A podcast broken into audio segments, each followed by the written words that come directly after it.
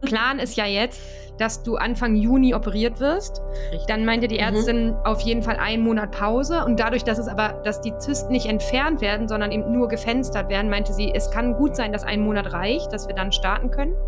Hallo und herzlich willkommen zum Podcast Kinderwunsch Relax, deine Reisebegleitung für deinen Kinderwunschweg. In der heutigen Folge sind wir im Mai 2022 angekommen, also ungefähr vier Monate nach dem letzten Gespräch. Wir erfahren, wie es weiterging nach der niederschmetternden Diagnose vom Januar, als Mary erfahren hat, dass beide Eileiter nicht durchlässig sind. Ich hoffe, ich verrate nicht zu viel, wenn ich sage, dass das Leben noch einige Herausforderungen in petto hatte. Und wir steigen in dieser Folge ein bisschen ein, welche medizinischen Begriffe und Werte plötzlich relevant werden, wie zum Beispiel Vitamin D, und was braucht man überhaupt an Mikronährstoffen und warum. Euch erwartet also wieder eine sehr spannende Folge, aber hört selbst.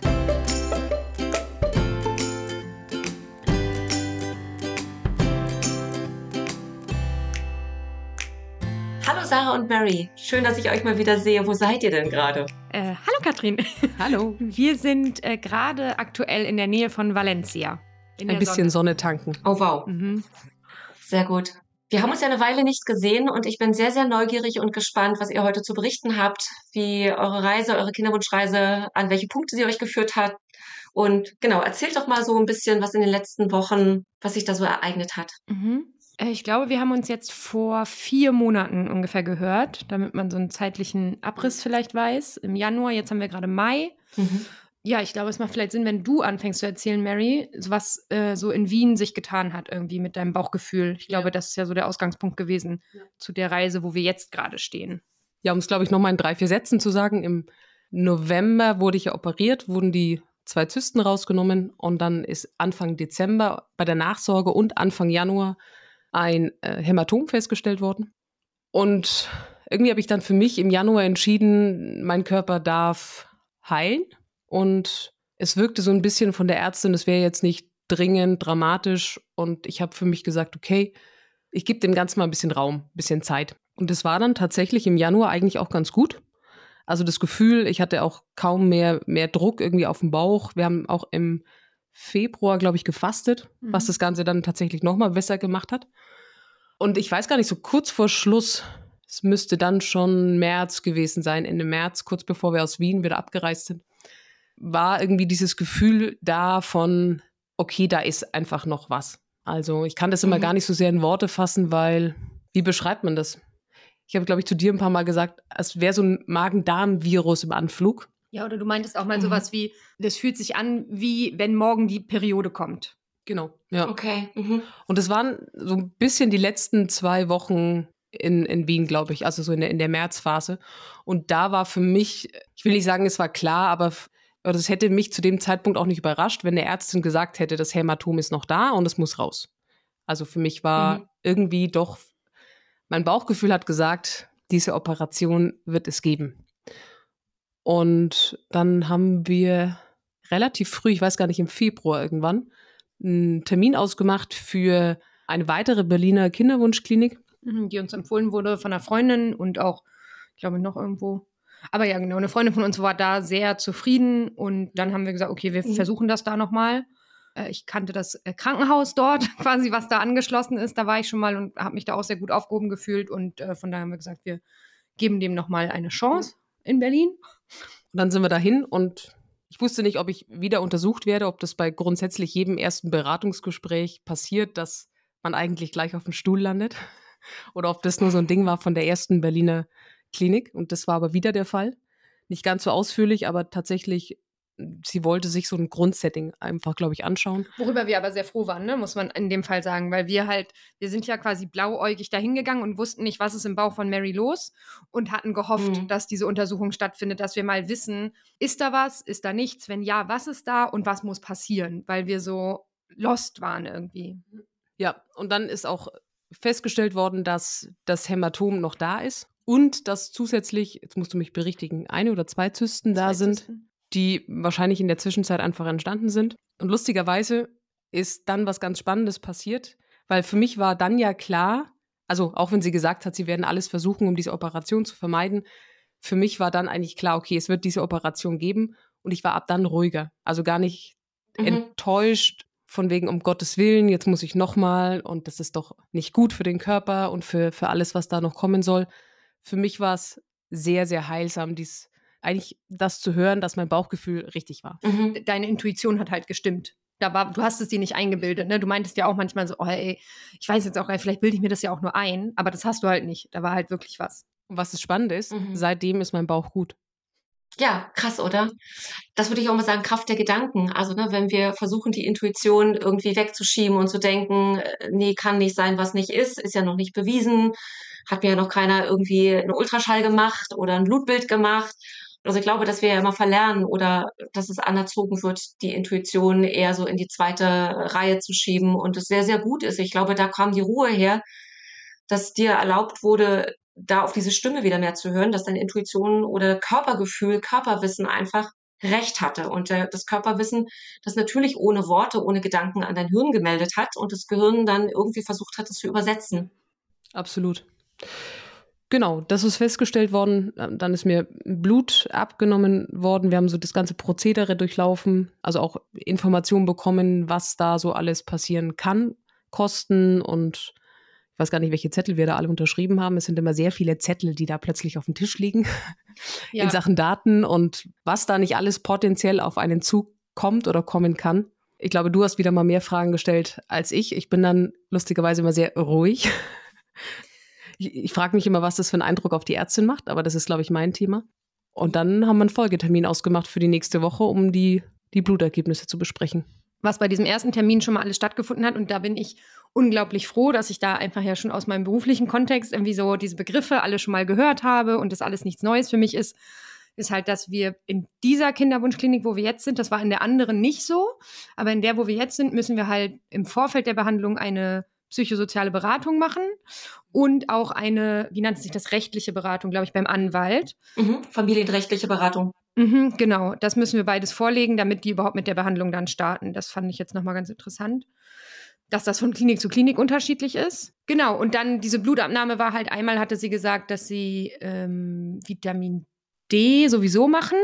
Nee, das mussten wir extra bezahlen. Also Blutentnahme. So, da habe ich noch gesagt, da hatte sie nämlich gesagt, wir können Vitamin D mitmachen, müssen sie aber bezahlen. Und da habe ich gesagt, mach das auf jeden Fall. Das habe ich bei Katrin gehört. und wir haben aber kurz noch gedacht, ähm, ach, eigentlich brauchen wir es nicht, weil wir ja die ganz, also wir supplementieren immer Vitamin D mit einem Tropfen, so 1000 Einheiten sind das oder was. Und deshalb dachten wir auf jeden Fall, mit Vitamin D sind wir auf der sicheren Seite, da, da ist nichts. Aber ich habe gesagt, ach, sicher ist sicher, kommen die, weiß ich was kostet, 30 Euro. Das nehmen wir jetzt nochmal mit. Genau. genau, das wurde da abgenommen. Und, der AMH-Wert. Und der AMH-Wert, genau. Mhm. Ähm, beim AMH-Wert haben wir direkt gesagt. Die Woche später. Ich glaube, die Ärztin war ein bisschen ja. überfordert, als wir die Woche später hin sind. Wir sind gleich rein und sie wollte direkt anfangen, die Ergebnisse uns mitzuteilen. Und wir haben gleich gesagt, nur damit Sie Bescheid wissen, wir möchten den AMH-Wert nicht wissen, weil er uns psychisch eher unter Druck setzt. Beziehungsweise du, ne? Also wir hatten gesagt, mir können Sie ihn ruhig sagen, aber dir nicht, weil ja, weil wir ja nun auch wissen, wie du tickst und weil dich das, glaube ich, unter Druck gesetzt hätte, wenn dieser Wert nicht gut gewesen wäre. Deshalb haben wir zu der Ärztin gesagt, passen Sie auf, wenn es eine Chance gibt von diesem AMH-Wert, der so genau wissen wir auch nicht, was der aussagt, das weißt du wahrscheinlich besser, Katrin, aber wenn es eine Chance gibt, die, und dieser Wert sagt, wir können schwanger werden, beziehungsweise Mary kann schwanger werden, dann reicht uns das als Information. Und natürlich äh, mhm. angenommen, die hatten das auch im Team nochmal besprochen, was da alles mit den Zysten und der Undurchlässigkeit der Eileiter und so ist. Also wenn das alles die Gegebenheiten da sind, dass Mary schwanger werden könnte, und jetzt auch nicht so, ja, äh, es müsste ein Wunder passieren, dass das so ist, äh, dann möchten wir den Wert gar nicht wissen, weil das reicht uns als Info. Mhm. Weil wir gedacht haben, mhm. nicht, dass du machst dich mehr verrückt, wenn du hörst, oh Gott, der ist nicht so gut und nur im Fall von 1 zu 100 kannst du schwanger werden. Das ich kenne ich kenn das aus meiner Diät-Historie. Es gab Momente, wo ich mich wirklich wohlgefühlt habe und dann bin ich auf die Waage gestiegen und habe die Zahl dazu gesehen. Mhm. Und es war immer so, dass, obwohl mein Gefühl vorher gestimmt hat. Ich habe die Zahl gesehen und es war, ach scheiße. An dieser Stelle eine kleine Infounterbrechung. Das Anti-Müller-Hormon, abgekürzt AMH, ist ein Blutmarker, der von Kinderwunschärzten meist in der Eingangsdiagnostik bestimmt wird, um abzuschätzen, wie hoch die stimulierbare Eizellreserve der Frau ist. Als normal, und ich setze das Wort bewusst in Anführungsstriche, gilt, wenn der Wert zwischen 1 bis 5 Nanogramm pro Milliliter liegt. Worüber der Wert jedoch nicht sagt, egal wie hoch oder niedrig er ist, ist, wie die Qualität deiner Eizellen ist. Man geht davon aus, dass ca. 20 Prozent aller Eizellen bereits Chromosomdefekte aufweisen. Bei Frauen ab 40 ist diese Quote schon eher bei 50 Prozent. Außerdem gibt es Schwankungen. So ist der AMH-Wert im Winter tendenziell niedriger als im Sommer. Aber nochmal, der Wert zählt nicht die einzelnen Eizellen durch, sondern es ist ein Hormon, das von den Follikeln in einer frühen Reifungsphase gebildet wird. Und er ist im Prinzip nur aussagekräftig, wenn man gleichzeitig auch die anderen Hormone, in dem Fall das FSH, das ist die Abkürzung für Follikelstimulierendes Hormon, in der ersten Zyklusphase mit betrachtet. Egal wie der AMH-Wert auch ausfällt und selbst wenn er niedrig ist, sagt das nichts über deine individuelle Chance, schwanger zu werden, aus. Denn auch bei einem niedrigen AMH-Wert kannst du noch einiges tun, damit die verbliebenen Eizellen gut durch den Reifeprozess laufen. Aber auch darüber sprechen wir noch im weiteren Verlauf dieser Episode. Also verrückt, dass man sich von so einer Zahl äh, das Wohlbefinden abhängig macht. Aber das, was ihr ja gemacht habt, was ich ganz wichtig finde, ist das Recht auf Nichtwissen eingefordert, was heutzutage oftmals gar nicht beachtet wird. Also jeder Mensch hat beim Arzt auch das Recht auf Nichtwissen weil es, wie ihr sagt, ähm, ne, ganz häufig dazu führt, mehr Information bringt noch mehr Fragen und Fragezeichen mit sich. Mehr Informationen, die ihr nicht einordnen könnt, macht wahrscheinlich noch mehr Angst. Mhm. Ja, bis man dann Dr. Google gefragt hat und dann wieder 100 Meinungen plötzlich auf dem Tisch hat, das hilft auch nicht unbedingt wieder in die innere Sicherheit zurück. Von daher finde ich das auch gut, dass ihr ne, also das so klar gesagt habt und dass er da zusammen hingeht. Also weil na, viele machen das ja auch aus taktischen Gründen oder aus organisatorischen Gründen. Ähm, geht halt nur eine in die Kinderwunschklinik, um eben die Informationen einfach jetzt mal zu holen oder das Laborblatt. Aber es ist ja euer gemeinsames Projekt und von daher ist es ja toll, auch wenn ihr gerade in eurer Unterschiedlichkeit ja auch nochmal ganz andere Dinge hört und kommuniziert. Mhm. Ja, ich glaube, da sind wir einfach, das haben wir mittlerweile festgestellt, dass wir in vielen Dingen sehr unterschiedlich sind und uns quasi immer immer von der anderen bedienen können, wo halt, also zum Beispiel, dass, wenn ich da in diesem Zimmer sitze, ich habe halt Fragen ohne Ende und ich frage dann auch.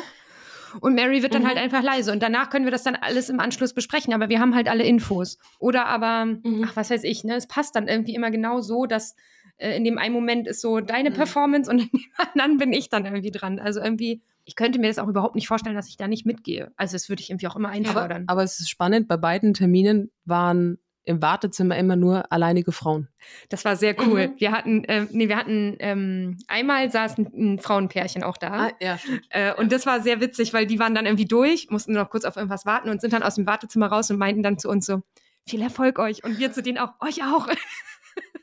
das war ein bisschen solidarisch, äh, hat man sich da verbindet gefühlt. Ja. Hm. Man muss dazu sagen, dieser Termin, diese Besprechung lief ein bisschen anders, dass die Ärztin gar nicht so richtig auf dem Schirm hatte, gewisse Werte mitzuteilen. Die hat sie mir danach dann telefonisch mitgeteilt, weil irgendwie lief es das Gespräch dann einfach in eine andere Richtung. Naja, Fokus, Fokus lag vor allen Dingen auf, auf der, der Operation. Da wollte sie sich mit Ärzten nochmal besprechen.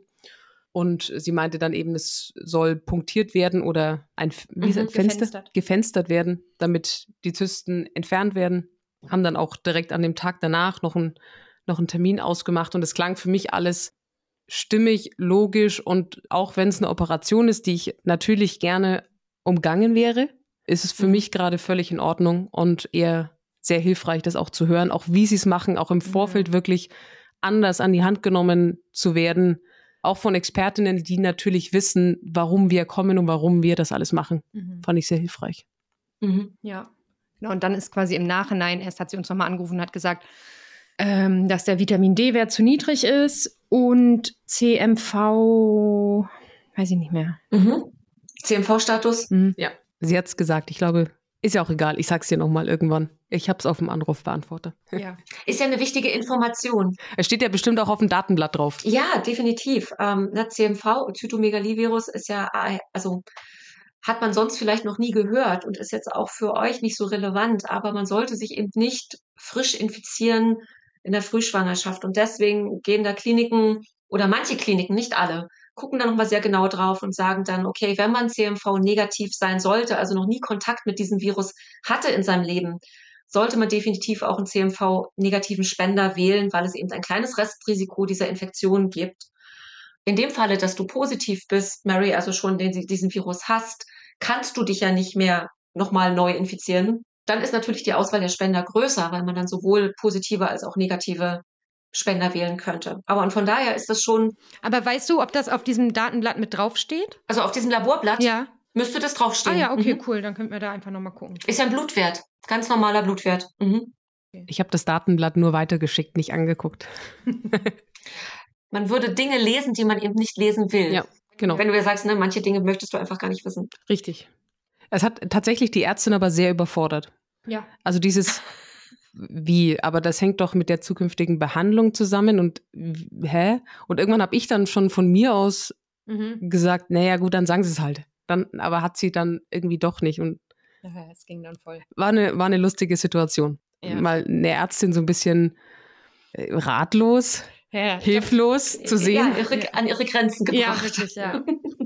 ja, das ist eigentlich im Moment der Stand der Dinge. Jetzt sind wir fleißig dabei, oder Mary, äh, Vitamin D zu supplementieren, weil, wie gesagt, wir waren zu niedrig. Ich kann mich Mhm. nur daran erinnern, dass es irgendwie, äh, ich weiß jetzt nicht, wie die Einheit ist, das weißt du wieder besser, Katrin, 28 hatte Mary und es sollen ja 50 sein Mhm. oder so. Das heißt, du nimmst jetzt fünf Tropfen, 5000 Einheiten pro Tag. Ja, das, das Mhm. Schlimme ist aber, und das ist jeden Tag wirklich, wirklich hart, hier in Spanien zehn Minuten in der Sonne zu sitzen und Vitamin D zu tanken.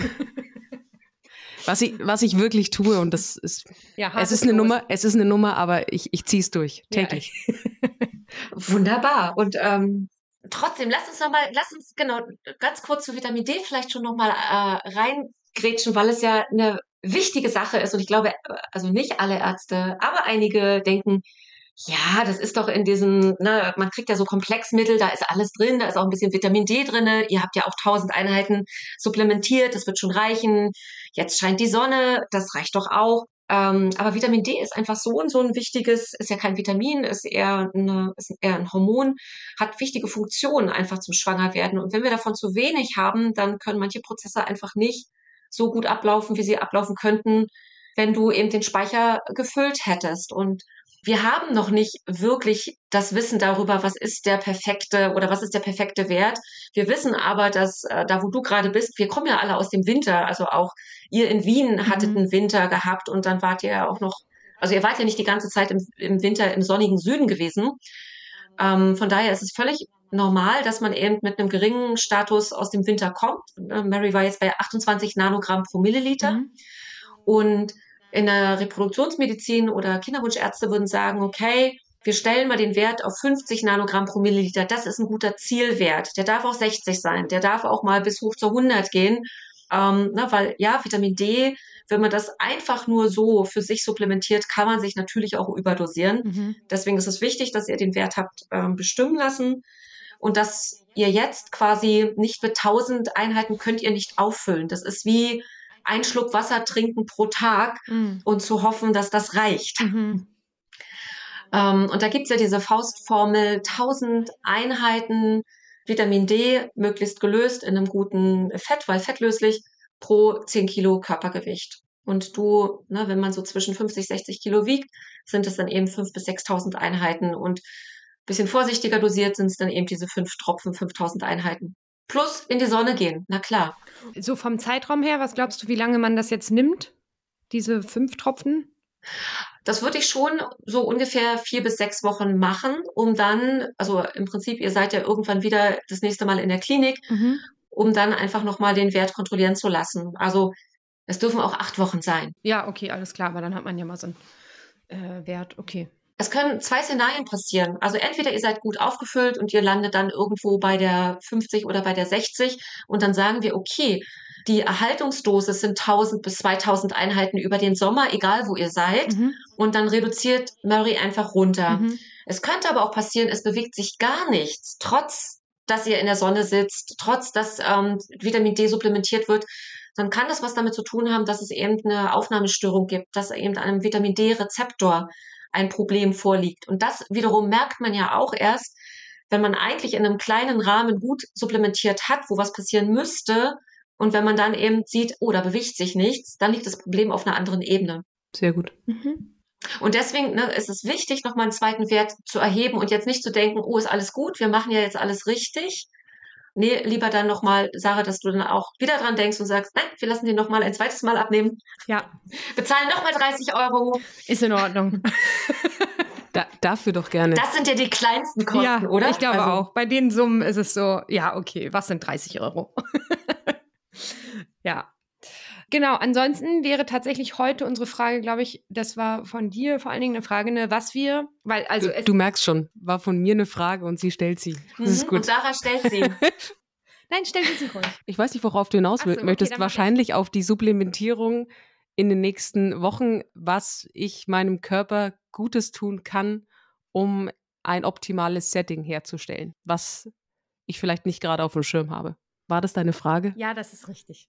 Weil ich gerade sagen wollte, Plan ist ja jetzt, dass du Anfang Juni operiert wirst. Richtig. Dann meinte die mhm. Ärztin mhm. auf jeden Fall einen Monat Pause. Und dadurch, dass es aber, dass die Zysten nicht entfernt werden, sondern eben nur gefenstert werden, meinte sie, es kann gut sein, dass ein Monat reicht, dass wir dann starten können ähm, so dass wir vielleicht im Juli starten. Und das ist ja dann jetzt dann schon in zwei Monaten oder so, zwei, drei. Äh, genau. Und irgendwie hatte ich so im Hinterkopf, dass man drei Monate, bevor man startet, mit irgendwas zu supplementieren anfangen soll. Aber was das jetzt war. Folsäure, das weiß ich noch. Das muss Wollte ja jeder, sagen, ganz klassisch. Genau. Mhm. Ja, ja. Also Folsäure auf jeden Fall. Das ist aber in vielen Kombipräparaten, also falls ihr einen Vitamin B-Komplex habt, äh, Folsäure ist ein B-Vitamin, dann ist das da schon mit drinne. Wenn du kein Vitamin B-Komplex nimmst, dann kauft man sich eben die extra Folsäure aus diesem, dieses Folio Forte, was es in der Apotheke gibt. Das reicht dann erstmal. Ähm, vor Operation, eine Operation ist immer eine Stresssituation für den Körper. Du hast eine Vollnarkose, es werden kleine Löcher in den Körper gemacht. Also es wird hoffentlich ja kein Bauchschnitt sein, aber ne, es wird ja eben so dieses äh, minimalinvasive. Trotzdem ist ja für Frauen auch das Eisen immer ein Thema. Also wir verlieren jeden Monat Eisen. Eisen ist wichtig, eben auch zum Schwangerwerden. Du baust Zellen aus dem Eisen. Also Eisen ist ja eine wichtige Baustein, aus dem Zellen gebaut werden. Und das wurde ja auf deinem Laborblatt auch bestimmt bei dir, Mary, das Eisen. Mm. Sehr gut. Sollen wir da mal drauf gucken oder willst du das lieber nicht wissen? Du darfst, du darfst gerne alles sagen, außer den AMH-Wert. du hast ihn vorliegen. Wir können das Ganze gerne besprechen. Wenn wir hier sitzen mit einem Baby im Arm, dann kannst du uns den, den Wert sagen. Genau.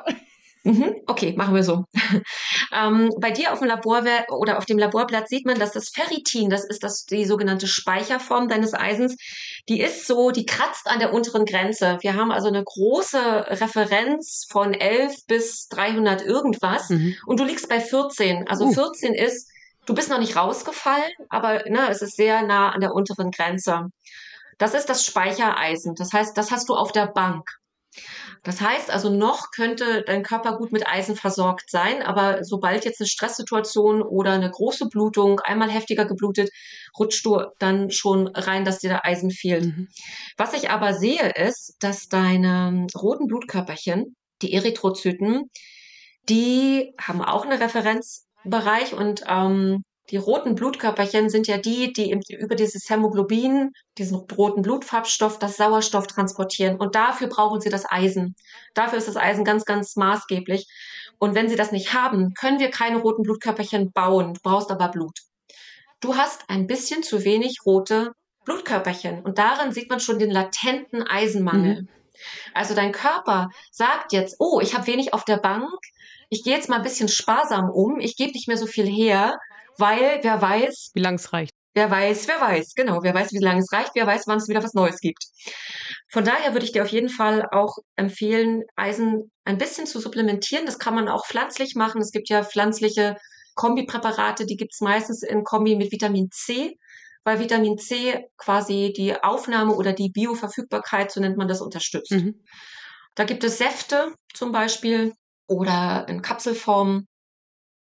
Das würde ich auf jeden Fall empfehlen und möglichst, das sage ich jetzt mal quasi so, das ist der Off-Label-Use. Angenommen, du nimmst jetzt so ein Blutquick aus dem Reformhaus oder aus dem Alnatura oder so. Da steht dann immer die Dosierung 20 Milliliter pro Tag. Das ist aber quasi die Dosierung für Leute, die eigentlich noch gar kein Eisenproblem haben. Die ein Vermögen auf der Bank haben. Die genau, genau, ja. die genug Vermögen auf der Bank ja. haben. Du solltest die doppelte Dosis dann nehmen, weil, also auch damit kommst du ja niemals in einen Bereich, wo du quasi überladen bist mit Eisen. Du verlierst es ja eh wieder bei der nächsten äh, Menstruation. Aber du baust schon mal so ein bisschen so einen kleinen Puffer auf, den du eh brauchst. Okay. Na, also ruhig quasi, wenn eine äh, Kapsel angegeben ist pro Tag von diesen äh, Phytovitamins zum Beispiel, Eisen plus Vitamin C, dann nimmst du bitte eher zwei. Wenn da steht 20 Milliliter aus diesem Eisensaft, dann nimmst du eher die 40 Milliliter. Dann könntest du das bis Juni, ne, wird deine Bank nicht voll sein, aber du kommst so ein bisschen aus dieser nahen, aus der Nähe der unteren Grenze so ein bisschen weg. Alles klar. Und vielleicht, ne, also klar, Eisen steckt auch viel im Gemüse, in grünem Gemüse, wenn ihr viel grünes Blattgemüse esst oder rote Früchte, das einfach mehr in die Ernährung einbauen, eisenhaltige Dinge. Sehr gut. Mhm. Das Essen sollte einfach fallen das Essen sollte einfach sein und vielleicht dazu noch erwähnen, möglichst, wenn du ein richtig gutes, wo du weißt, da ist jetzt viel gutes Eisen drin, kein Kaffee dazu trinken. Der Kaffee ist der Eisenantagonist. Also der Kaffee verhindert, das Koffein verhindert die Eisenaufnahme. Das ist jetzt so eine Sache. Gut. Aber was wäre, wenn man entkoffinierten Kaffee trinkt? Das würde gehen oder ist auch nicht so cool? Nein, auch nicht so cool. Einfach eine Stunde Pause lassen. Also den Kaffee entweder in den Lücken trinken, also wo ihr, wo du keine Hauptmahlzeit isst. Na, also auch Frühstück kann man ja entzerren. Man trinkt erst einen Kaffee, wartet eine Stunde, isst dann irgendwie was Leckeres. Isst Mittag, trinkt eine Stunde später den Kaffee, damit man einfach Magen und Dünndarm und Darm die Möglichkeit gibt, ein bisschen was von dem Eisen abzugreifen. Ach so, ich dachte, du sagst jetzt, lass mal den Kaffee weg. So, Nie wieder so Kaffee. ist es ja, genau. so ist es ja sehr entspannt. Ja. ja. Nein, genau, also nicht zum Essen dazu, sondern dann eher irgendwie Orangensaft oder irgendwie sowas.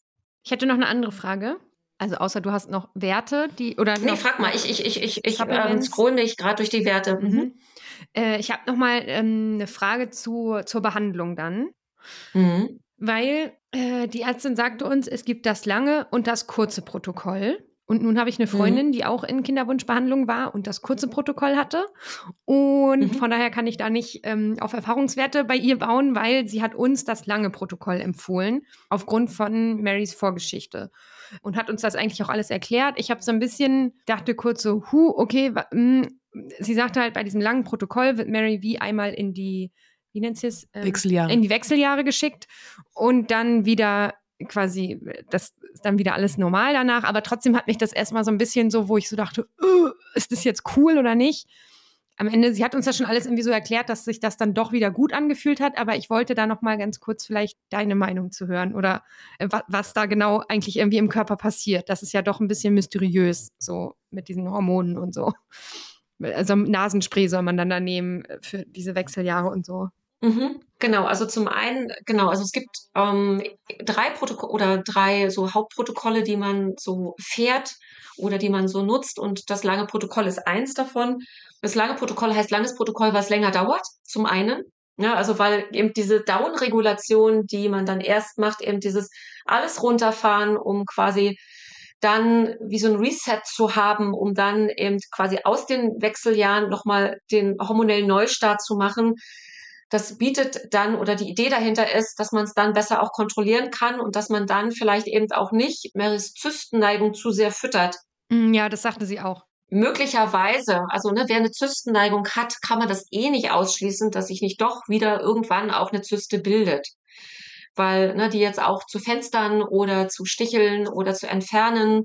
Und eine Hormontherapie ist eine Hormontherapie und Zysten reagieren einfach auf diese, dann eben auch auf die Hormone, die du ja für die Stimulation brauchst. Also auch da kann es als Nebenwirkung dann auch wieder eine Zyste geben. Davon sollte man sich jetzt aber nicht so sehr dann verrückt machen lassen, weil es einfach dann eben auch eine, ich sag mal, wer eine Neigung hat, für den ist es auch eine normale Reaktion des Körpers, eben in dieses zu viel zu gehen ähm, na, jetzt könnte man noch auf diese psychische Ebene gucken, Menschen, die eben zu viel auch geben oder zu viel die Extrameile immer laufen.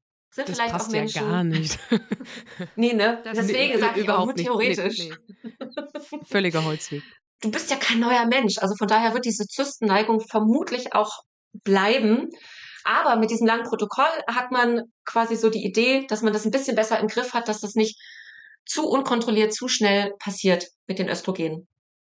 Aber ja, es dauert länger und man sagt auch tatsächlich, äh, tatsächlich, ein langes Protokoll geht mehr auf die Knochen. Mhm. Mm, Deswegen macht man auch nur eine gewisse maximale Anzahl an langen Protokollen.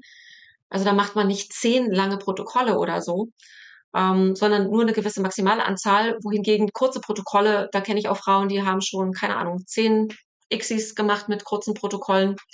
Das würde man mit einem langen nicht machen. Und auf die Knochen meint wirklich, ähm, ne, es raubt Substanz. Also von daher jetzt nicht beim ersten Mhm. sondern eher eben ne- in der Menge.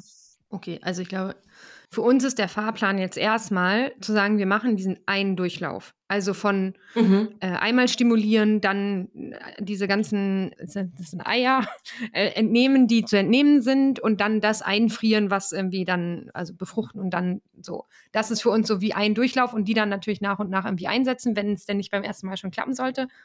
Und dann, wenn die quasi aufgebraucht sind, die eingefrorenen, dann gucken wir nochmal neu. Aber das ist wie so ein Einschnitt dann für uns, um dann zu gucken, wollen wir noch einen zweiten. Durchlauf oder nicht? Weil, äh, ja, jetzt muss man ja auch eh erstmal gucken, wie reagiert Mary auf die Hormone, wie ähm, bekommt uns das alles und das, wie viele Eier können wir da überhaupt gewinnen? Das weiß man ja alles irgendwie vorher nicht, von daher. Viel Spaß mit meinen Stimmungsschwankungen. Ähm, gut, die musst du ja sonst bei mir eher aushalten, von daher ist das dann. Es, es gleicht sich mal aus. genau. Ähm, Ich sehe ja. mich eh nicht zehn Versuche machen. Ja. Aber genau. gut, das, man darf erst mal anfangen. Also jeder Körper reagiert da auch anders drauf. Ne? Es kann sein, dass es auf die Stimmung schlägt. Es kann aber auch sein, dass du eher Wasser einlagerst. Es kann aber auch gar sein, dass gar nichts passiert. Also im Sinne von, ich merke gar nichts. Ähm, von daher bleibt da erstmal offen und gelassen und finde ich auch sehr gut zu sagen, wir machen einen Durchlauf und schauen dann, was hat er mit uns gemacht und ne, also was hat er mit meinem Körper gemacht, was hat er auf der Beziehungsebene so gemacht, ähm, wie machen wir weiter und vielleicht, na klar, reicht im besten Falle auch der eine Durchlauf. Mhm. Ja. So, und dann ne, ist das eben auch nur so eine theoretische Warnung dieses, ne, es geht mir auf die Knochen, dann hat diese eine XI, wird jetzt nicht komplett dein Kalzium aus den Knochen gezogen haben und du hast Osteoporose. Das auf keinen Fall. Aber ne, das trotzdem, man sagt lange Protokolle, eher weniger davon, weil eben für den Körper anstrengender. Mhm. Vielleicht dazu noch, ähm, also als, äh, als Heilpraktikerin würde ich dann immer sagen, danach hilft dem Körper auf jeden Fall immer auch, dass du die, die Leber unterstützt, um eben diese ganzen zusätzlichen Hormone auch wieder loszuwerden und zu entgiften. Also sowas wie Löwenzahn, Mariendistel, weil die Leber ist ein großes Entgiftungsorgan, die eben auch solche Sachen, auch die überschüssigen Hormone mit entgiftet. Gut zu wissen. Aber ja. als was dann? Als Tee oder, oder wie nimmt man das dann? In je, in, man kann Löwenzahn jetzt auch pflücken und essen im Salat, man kann ihn als Tee trinken. Also alles, was bitter ist, unterstützt die Leber und wer bitter nicht mag, der nimmt es halt als Kapsel. Ah, okay. Aber auch tatsächlich sowas wie Grapefruitsaft oder irgendwas in diese Richtung. Also alles, was grundsätzlich diesen Alles, was, Bitterstoff Art, hat. Genau, ja, genau. Artischocke wäre da noch. Siehst du, wir hätten diese bittere Gurke heute Morgen Ja. mitessen sollen. Ja gut, aber das solltest du ja jetzt noch nicht nehmen, oder? Habe ich das richtig verstanden? Das soll ja nach der ähm, Stimulation Das dürft ihr auch, das, das darf man jetzt auch schon nehmen, aber bittere Gurke ist tatsächlich dann giftig. Siehst du? Doch. Okay, es war gut, dass wir sie runtergelegt haben und nicht gegessen haben. Konnte man gar nicht Ja. essen. Ähm, das hat was mit dieser Familie, der, ähm, wo, wo die Gurke ein Teil der Familie ist, zu tun. Das sollte man unbedingt, also äh, bittere Gurke sollte man auf gar keinen Fall essen. Aber, ne, also was gibt's denn noch? Es gibt Radicchio zum Beispiel, dieser rote Salat, der ist bitter. Chicorée ist ein bisschen immer noch bitter. Also nach der Stimulation gibt's bitteres Essen für dich. Mm. Ich esse daneben Eis. mitgehangen, mitgefangen oder andersrum? Ich weiß gar nicht. Okay. Ja. gut. Was tatsächlich, äh, fällt mir jetzt gerade ein, glaube ich, auch seit dem letzten Talk passiert ist, ähm, unser Gespräch mit Anne. Unser Gespräch mit Anne. Unser Zoom mit Anne. Ach so, Anne, ja. Anne ja. ist eine, eine, eine Freundin, die auch, was ich tatsächlich, glaube ich, erst zwei, drei Wochen vorher erfahren hatte, in Kinderwunschbehandlung war. Und das war nochmal wahnsinnig hilfreich, weil sie unter anderem gesagt hat, dass es tatsächlich ihrer Beziehung also die es mit einem Mann zusammen wahnsinnig gut getan hat. Also man muss vielleicht kurz sagen, sie war in Behandlung und hat ein Kind bekommen. Genau, so. erfolgreich, genau, genau, erfolgreich. Das war einfach nochmal wahnsinnig wertvoll zu hören, wie die zwei, obwohl sie ganz anders mit der Situation umgegangen sind. Und er, sie hat es zum Beispiel mit, mit vielen anderen Menschen geteilt, er gar nicht. Er hat es nur mit ihr geteilt. Aber es war für beide in Ordnung und beide sind eigentlich noch näher aneinander gerückt. Und das war wahnsinnig schön zu hören. Es war super wertvoll, da nochmal diesen Input zu bekommen. Mhm. Das mhm. fand ich sehr, sehr schön. Aber das höre ich auch wirklich eher häufiger, also dass es die Paare zusammenschweißt, weil es ja schon ja ein gemeinsamer, ungewisser Weg ist, wo der, wo auch immer er euch hinführt. Ne? Das habt ihr jetzt ja auch schon erlebt. Also ähm, vom ersten Gespräch bis zum jetzigen Gespräch, was da alles Unvorhergesehenes ja sich auch irgendwie aufgetan hat. Viel. Was ihr bewältigen musstet ähm, und bewältigt habt bis zu diesem Punkt. Das macht ja auch was mit eurer Beziehung. Da ist auch nochmal ganz deutlich geworden, oder danach, glaube ich, ne, wir haben uns danach darüber unterhalten, und ich glaube, wir hatten das auch im, in unserem letzten Gespräch, war das auch Thema, dass wir einfach so anders mit der Verarbeitung umgehen. Also, dass du das eher mit dir ausmachst, alles, ne, was da auch passiert, ähm, äh, was auch bei der mhm. äh, Kinder, bei der, ja, in der Kinderwunschklinik dann da rauskam mit den Zysten und so weiter, dass du das ganz anders verarbeitest als ich. Also ich brauche für meine, meine Verarbeitungsstrategie ist da halt wirklich mit Menschen drüber sprechen und am besten das irgendwie noch zwei, dreimal erzählen und irgendwie ja, halt einfach im Gespräch, auch gar nicht wir untereinander, sondern ich muss das dann irgendwie mit einer Freundin teilen. Ähm, und bei dir ist es ganz anders, ne? Du musst es irgendwie für dich ausmachen. Und du meintest aber auch, dass, es, dass du dir vorstellen könntest, dass Anne ein guter Ansprechpartner für dich wäre. Also man muss dazu sagen, Anne ist jetzt keine sehr enge Freundin von uns, sondern eher entfernt und dadurch vielleicht auch. Entfernt genug, um, glaube ich, das zu besprechen. Mhm. Ich glaube, was, was, mhm. was ich gemerkt habe, also das war besonders nach dem, nach dem ersten Termin in der Klinik so. Der erste Termin hat mich ganz schön mitgenommen, weil so ein bisschen das, was du vorhin gesagt hast, also von Beginn an unserer Reise, also ich glaube, das erste Gespräch haben wir im Juli letzten Jahres geführt, bis jetzt zum heutigen Tag ist ja nichts geradlinig verlaufen, sondern mhm. eigentlich mit der Wunsch hat begonnen und plötzlich plötzlich streikt alles. Also war so mein Gedanke, als ich aus der aus der Klinik raus bin und dachte mir, warte mal, ich hatte noch nie Probleme es war immer alles gut. Ich bin gesundheitlich top. Alles, alles entspannt. Was soll mir denn das jetzt alles sagen? Und dann gingen wir aus der Klinik raus und du wolltest, glaube ich, mit mir reden, irgendwie, wie, was das Ganze gemacht hat.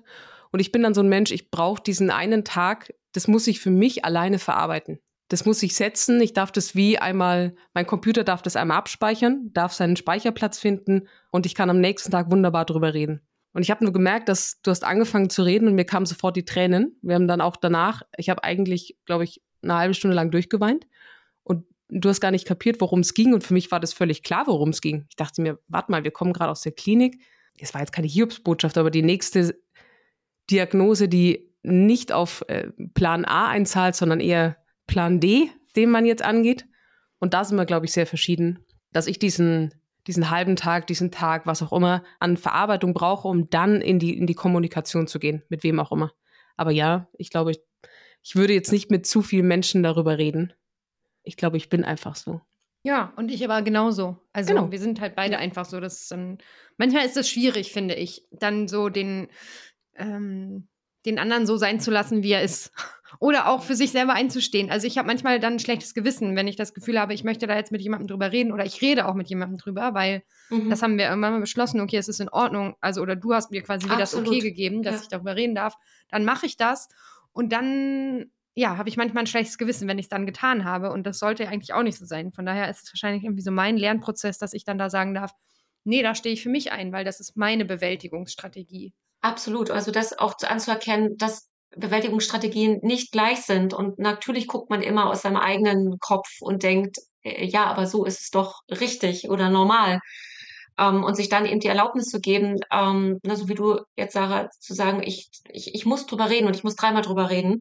Und dass es völlig in Ordnung ist, dass Mary dann einfach ihren Rückzug braucht. Mhm. Ähm, und ohne Vorwürfe und möglichst tatsächlich eben dieses, es wird leichter, wenn ihr das eben nicht nur in eurem kleinen, ne, in diesem Mikrokosmos behaltet, sondern wenn ihr unterschiedliche Strategien der Bewältigung habt und eben euch nicht für die jeweils andere quasi verbiegt, damit man sich vermeintlich gut fühlt, weil dann fühlt sich ja niemand mhm. wohl.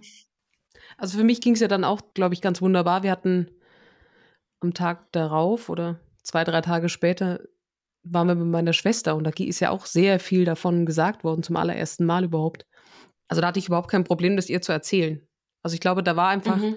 wahrscheinlich hat bei mir da auch ein Lernprozess eingesetzt oder ich bin ein bisschen offener geworden und gekoppelt mit dem, okay, ich durfte diese Erfahrung für mich erstmal abspeichern.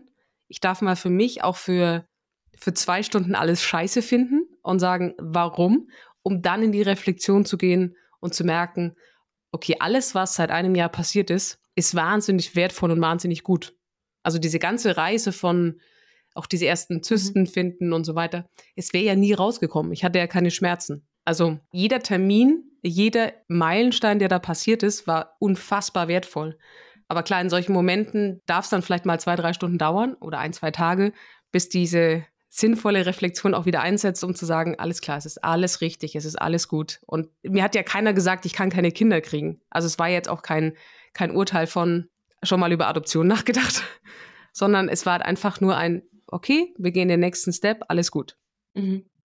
Aber Mary, ganz ehrlich, also ne, das, was du auch erfahren hast an jedem Punkt, mit dem du nicht gerechnet hast, ist erstmal Diagnoseschock.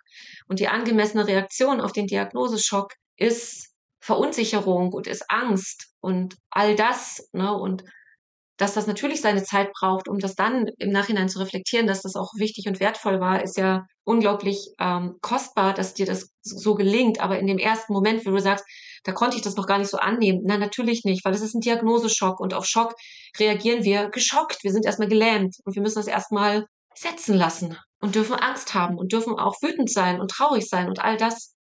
Und was natürlich noch passiert ist seit unserem letzten Gespräch, weil das auch Thema war, wir sind mittlerweile sehr, sehr glückliche Doppeltanten. Also wir sind in einem sehr babyreichen Umfeld im Moment, durften den Neffen in Händen halten, da war er vier Tage mhm. alt.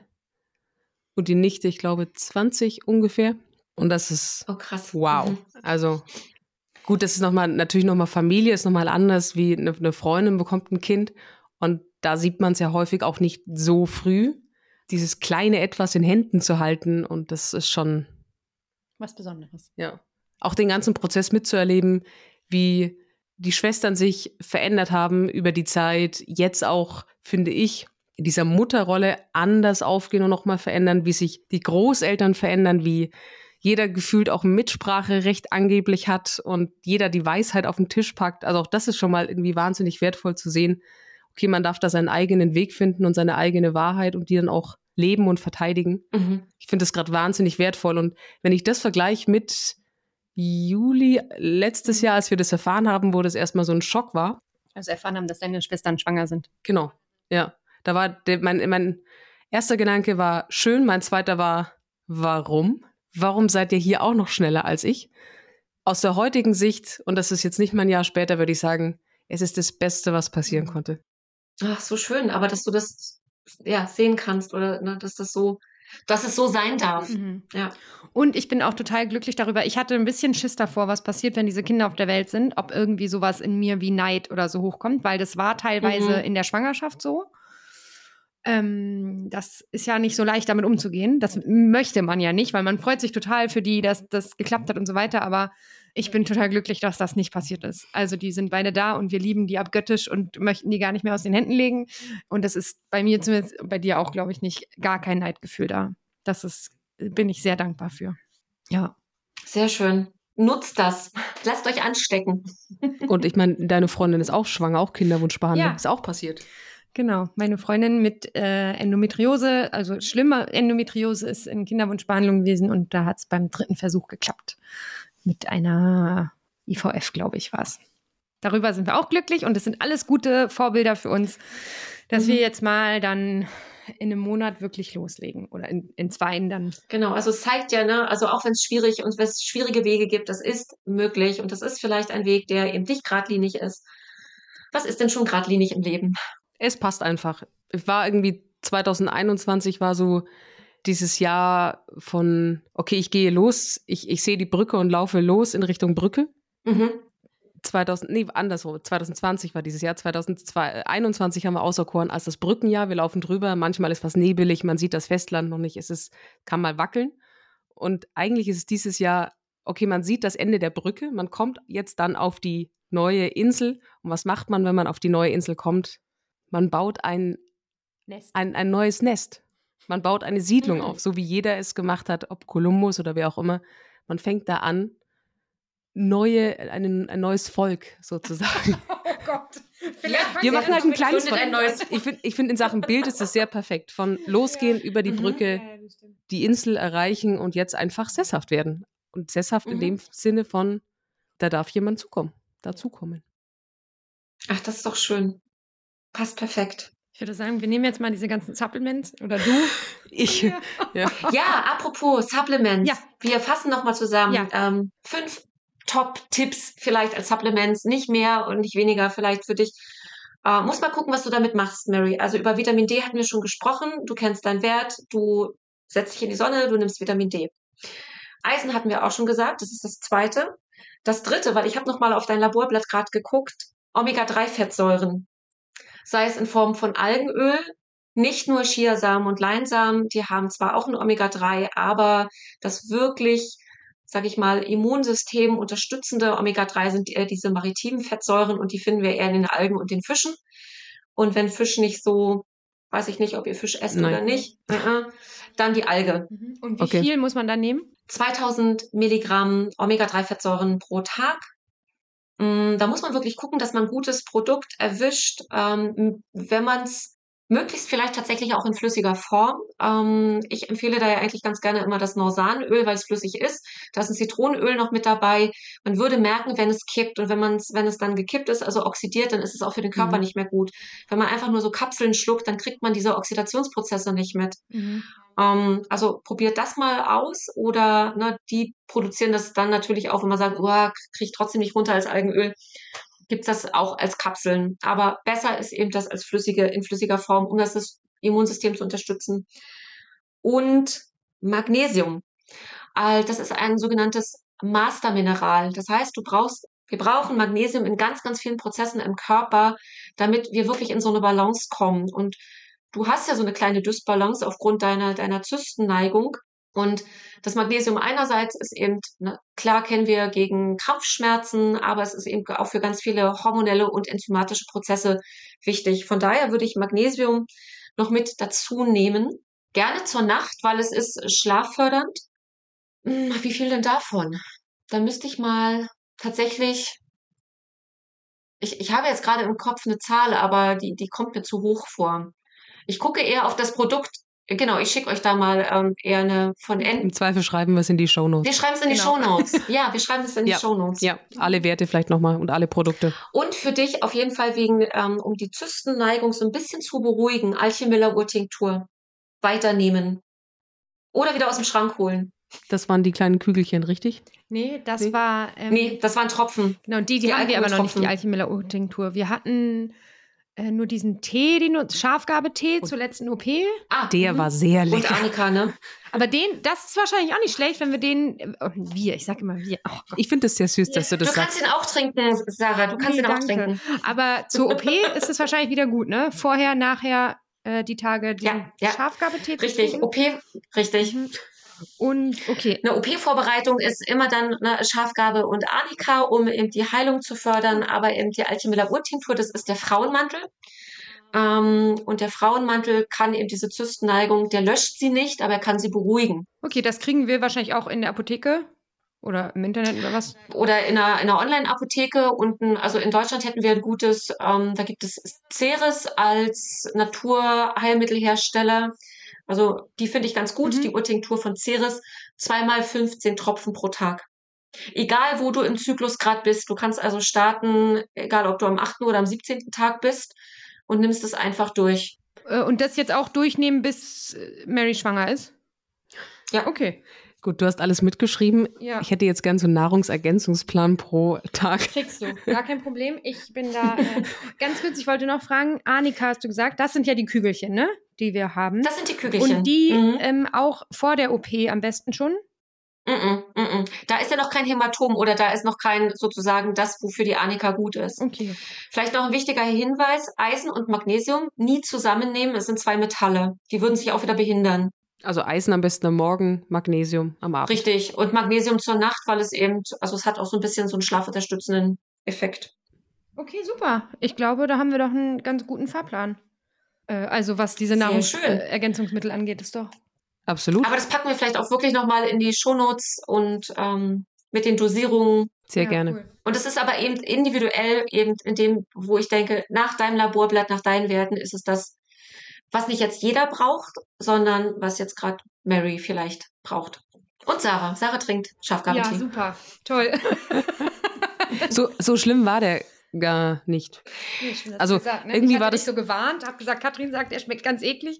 Es war noch das- Nee, Es ich war habe noch das- nein, ich hab gesagt, es schmeckt bitter. Der Ja. ist auch bitter und der ist so sehr grasig, so aufgebrühte Wiese. Also bei allem, was im Krankenhaus passiert ist, war das noch das harmloseste, muss ich sagen, Ja, diesen Tee zu trinken. Dann kriegst du den wieder. Das ist doch gut. Kleines Highlight. Sehr gut. Ja, cool. Dann würde ich doch sagen, vielleicht, ähm, weiß ich nicht, hören wir uns Nach dem ersten nach Versuch. dem ersten Versuch. Oh Gott, ist das aufregend. Oh, wow, ja, aufregend. Nach dem ersten Versuch. Ich bin gespannt. Wir auch. Vielen Dank für deine Zeit, Katrin. Vielen lieben Dank. Sehr, sehr gerne. Ich drücke euch die Daumen, auch für dich, Mary, dass die OP, also wirklich, was wünscht man denn für eine OP? Dass man Dass sie entspannt verläuft. Entspannt, dass sie entspannt Ja. verläuft. Das glaube ich. Ich habe das Gefühl gerade. Ja, mein Bauchgefühl sagt, Ja. das darf jetzt gemacht werden, aber alles gut. Mhm. Lässt es einfach los. Genau. Also, ne, lässt deine Zysten und all Es das, also in Liebe und Dankbarkeit los. Ja. Es darf gehen. Sehr schön. Vielen lieben Dank. Dann bis dahin eine gute Zeit für euch. Danke dir. Das waren heute viele Infos auf einmal. Daher nochmal der Hinweis für dich. Sehr ausführliche Informationen zu den erwähnten Nahrungsergänzungsmitteln, zur Dosierung, welche Produkte ich empfehlen würde und warum, findest du auf meiner Seite 9 Nahrungsergänzungsmittel zum Schwangerwerden. Den Link packe ich dir natürlich in die Show Notes. Bitte beachte, immer nach folgendem Motto zu handeln. Messen, wissen, handeln. Also geh bitte zuerst zu deinem Hausarzt oder bitte deine Kinderwunschklinik, die Mikronährstoffe zu bestimmen, damit du weißt, ob und was dir fehlt. Denn nur so kannst du einen Mangel wirklich erkennen und entsprechend auch hoch dosieren, wie ich am Beispiel von Marys Eisenwert erklärt habe, der sehr im Keller war. Für heute danke ich dir sehr für deine Zeit und freue mich auf die nächste Episode. Ich bin gespannt, wie es weitergeht und ich denke, du auch.